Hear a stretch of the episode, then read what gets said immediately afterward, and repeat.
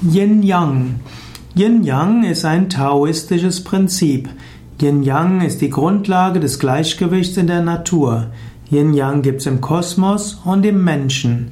Yin-Yang sind zwei sich ergänzende Prinzipien, so wie Sonne und Mond, Licht und Schatten, wie männlich und weiblich.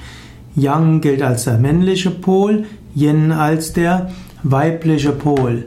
Und Yin-Yang symbolisiert damit die Einheit von Mensch und Gott könnte man sagen. Man könnte aber auch sagen, dass Yin-Yang das Prinzip des Rhythmuses ist.